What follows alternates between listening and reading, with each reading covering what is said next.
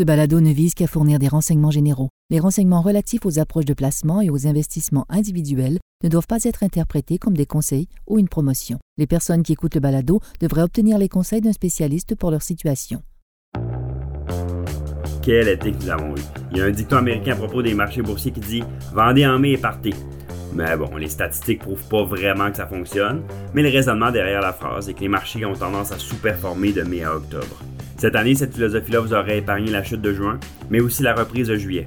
Le prix de fermeture du dernier jour du mois d'avril a été de 4131, moins de 1% de différence avec, la fermeture du 24 août à 4140. Mais bon, après, euh, le discours de Jérôme Powell à Jackson Hole a fait rebaisser la bourse assez rapidement. Ça marche pas à tous les coups et tenter d'entrer et de sortir des marchés résulte plus souvent qu'autrement à empirer sa situation. Je suis Pierre Benoît Gauthier, vice-président adjoint de la stratégie d'investissement chez IG Gestion de patrimoine. Rejoignez-moi chaque semaine alors que nous allons explorer les différentes tendances qui influencent présentement les marchés. C'est la semaine du 6 septembre et encore une fois, les marchés sont en mouvement. Les participants du marché qui ont fermé les livres pour l'été sont de retour de vacances et ils ont beaucoup de données à assimiler de l'inflation à l'évolution des tendances de consommation, passant par l'immobilier, les prix de l'énergie, ça en est passé pas mal et il en reste d'autres. La Banque du Canada et la Réserve fédérale américaine vont chacun avoir une réunion en septembre et il y a aussi les élections américaines de mi-mandat qui sont en novembre. Économiquement, ben, avant de commencer, il convient de rappeler que la consommation représente un énorme 70% du PIB américain. Donc l'inflation a certainement un impact sur le consommateur. Mais dans quelle mesure? Ben, on a quelques indices pour euh, essayer de déterminer ça. Prodco, ça c'est une société qui mesure le trafic en magasin avec des capteurs installés aux portes des commerces. Pour la semaine qui se termine le 19 août, c'est-à-dire la semaine euh, de la rentrée scolaire, en fait des dépenses de la rentrée scolaire, on a constaté une augmentation de 15% par rapport à l'année précédente dans le trafic des magasins de vêtements. Donc, il y a une certaine force dans la consommation, mais il y a aussi des grands changements dans les habitudes de consommation. Par exemple, McDonald's et Walmart rapportent la même chose, c'est-à-dire une part plus importante des clients à revenus élevés dans leur trafic et une part plus faible de familles à, de familles à faible revenu. ça, ça semble indiquer une économie où l'inflation élevée, les taux d'intérêt commencent à avoir un impact sur certains consommateurs. Mais bon, positivement par contre, en même temps, le marché du travail, ça maintient bien. Les salaires vont pas aussi vite que l'inflation, certes, mais quand même, l'augmentation des salaires est la plus forte en ce moment qu'on a eu dans les 25 dernières années. Les personnes qui sont en situation d'emploi continuent de dépenser. Il y a des pénuries pour à peu près tous les biens durables. La demande n'est pas complètement morte.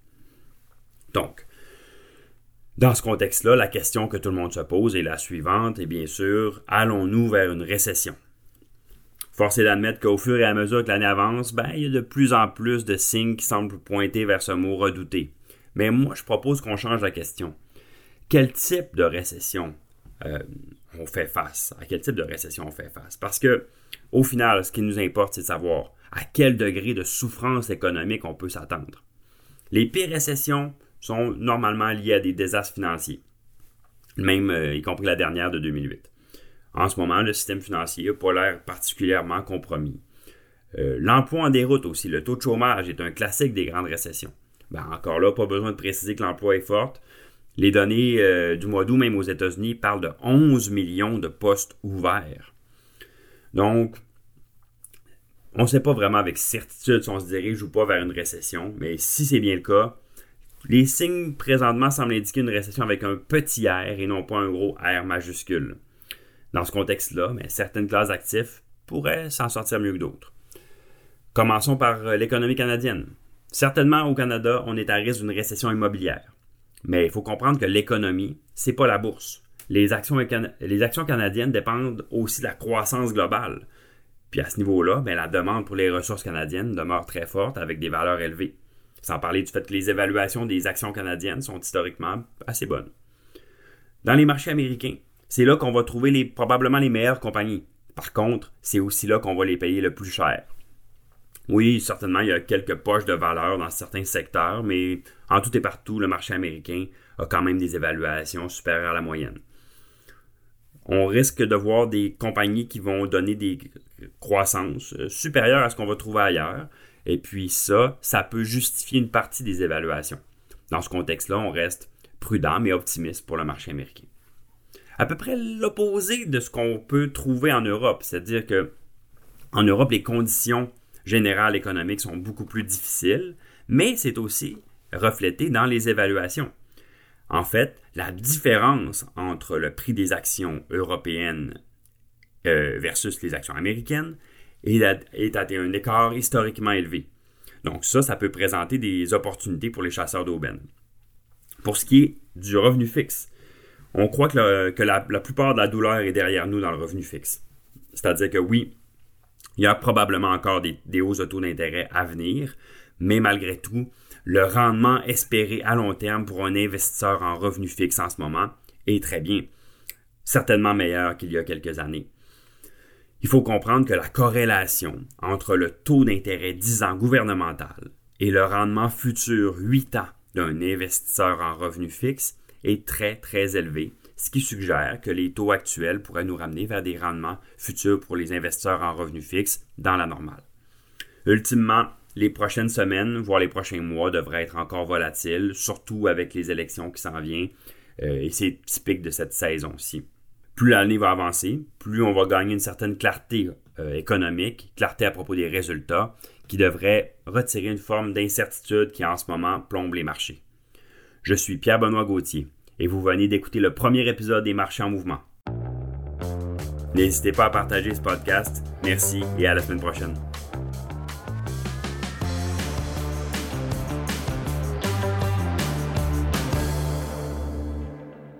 Le contenu de ce balado, y compris les faits, les perspectives, les opinions et les recommandations, ne doit pas être pris ni être interprété comme un conseil en matière de placement, ni comme une offre de vente ou une sollicitation d'offre d'achat de tout titre cité. On ne doit pas se fier sur le contenu de ce balado à quelque fin que ce soit, et IG, Gestion de patrimoine, n'est aucunement responsable de son utilisation. Le présent balado renferme des énoncés prospectifs qui décrivent nos attentes actuelles ou nos prédictions pour l'avenir. Les renseignements prospectifs sont assujettis à des risques, incertitudes et hypothèses pouvant donner lieu à des écarts significatifs entre les résultats réels et ceux exprimés dans le balado.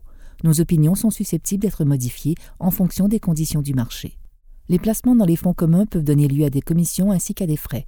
Veuillez lire le prospectus avant d'investir. Les fonds communs ne sont pas des placements garantis, leur valeur varie fréquemment et leur rendement antérieur peut ne pas se reproduire.